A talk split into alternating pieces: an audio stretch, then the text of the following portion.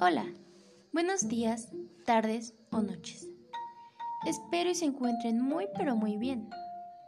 Y bueno, el día de hoy, en este podcast, hablaremos de acerca de la novela escrita por el autor Gabriel García Márquez, que es El amor y otros demonios.